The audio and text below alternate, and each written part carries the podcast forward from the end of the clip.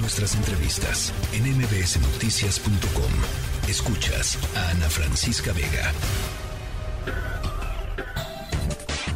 Diana Bernal en MBS Noticias. Eh, la Suprema Corte de Justicia de la Nación determinó eh, algo muy importante para la protección de las personas y de, de, digamos, la información personal, por supuesto, pero también la información bancaria de las personas. Diana Bernal, te saludo con muchísimo gusto. ¿Cómo estás? Hola, muy bien, con el gran gusto de saludarte, mi querida Ana Francisca Vega. Y sí, bueno, ayer la Suprema Corte de Justicia de la Nación, en este caso su primera sala, por mayoría de cuatro votos, resolvió que un amparo de una persona donde dice eh, la Suprema Corte, la primera sala, que definitivamente la facultad que la ley concede a la Fiscalía General de la República o a los ministerios públicos federales para en investigación, digamos en averiguación previa, pedir informes bancarios o financieros a bancos a través de la Comisión Nacional Bancaria es inconstitucional. ¿Qué significa esto? Significa que a una persona, a un, a un abogado, al parecer, lo estaban investigando por defraudación fiscal, por fraude fiscal, entonces pues accedes a las cuentas, ves que esas cuentas tienen dinero, pero en realidad Ana Francisca ni sabes de dónde viene el dinero, puede ser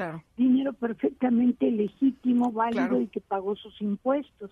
Entonces, con base en esta información, sin intervención de la autoridad fiscal y sin intervención de un juez de control, de un juez eh, federal competente, eh, les daban los informes, la Comisión Nacional Bancaria y los bancos, sobre todos los movimientos financieros, bancarios de estas personas, en este caso el quejoso, pero podría ser cualquier persona que estaban sujetas a defraudación fiscal. Esta es la típica forma, mi querida Ana Francisca, de intimidación que puede ejercer el Estado, pues contra, ahora sí que como ahora se dice, sus adversarios. Ahora, esto no quiere decir que queden impunes quienes cometen un acto de defraudación fiscal porque la propia primera sala en mayo del año pasado, e incluso lo comentamos aquí contigo y con tu auditorio de MBS, sí validó la facultad que tienen las autoridades hacendarias, o sea, Hacienda, la Procuraduría Fiscal, el Servicio de Administración Tributaria, para pedir de manera directa a la Comisión Nacional Bancaria y a los bancos esta información sobre los contribuyentes y eso aún fuera de facultades de fiscalización. Entonces, ¿qué está haciendo la Corte? La Corte está haciendo ortodoxia constitucional pura.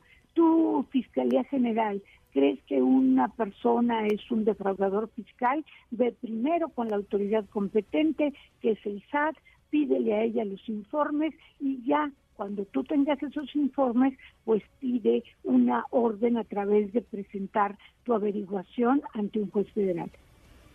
Es un tema de debido proceso, ¿no, Diana? O sea, estás garantizando simple y sencillamente, no que, por supuesto, no que quede sin castigo, sino que se cumplan los procedimientos y los y que se y que se cumpla con los derechos que tienen las personas, los individuos eh, garantizados, ¿no? constitucionalmente. claro, como que no es un proceso inquisitorial, ¿no? la Inquisición pues procedía en total hermetismo, así este procede también en el proceso de Kafka, cómo se procede con un total hermetismo y por eso dice este el poder judicial, así, ah, pero si quieres agarrar o tipificar un delito de fraude fiscal, primero o te vas a las autoridades fiscales competentes o bien te vas ante un juez y que él sea el que pida los informes a la autoridad bancaria si proceden. Si no, pues prácticamente todas, todos, todas las personas pues estaríamos sujetos de actos que arbitrarios y que en un momento dado puede llegar una orden de aprehensión por defraudación fiscal y tú ni siquiera fuiste convocada ni tenías la menor idea la persona sobre esta situación. Bueno, pues importante lo que decide la Suprema Corte. Te mando un abrazo, Diana. Muchas gracias. Un abrazo, mi querida Ana. Feliz tarde. Igualmente, muy buena tarde de jueves. La tercera de MBS Noticias.